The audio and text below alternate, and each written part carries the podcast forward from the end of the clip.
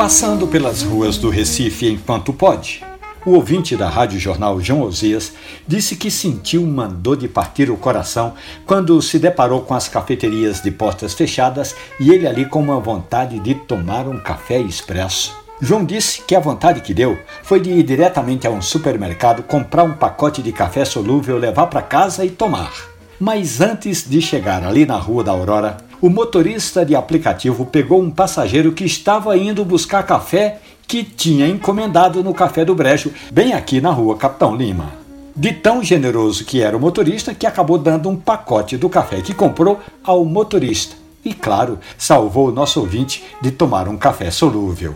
Café do Brejo, Borsói, Livraria Jaqueira, Coffee Bar, Malacoff são algumas das cafeterias do Recife que estão atendendo ou por teleentrega ou no sistema encomenda e pega na porta do estabelecimento. O importante é você ficar em casa se for possível e tomar café de qualidade. Nos aplicativos de podcast ou na página da radiojornal.com.br tem essa e outras histórias do mundo do café. Passe lá.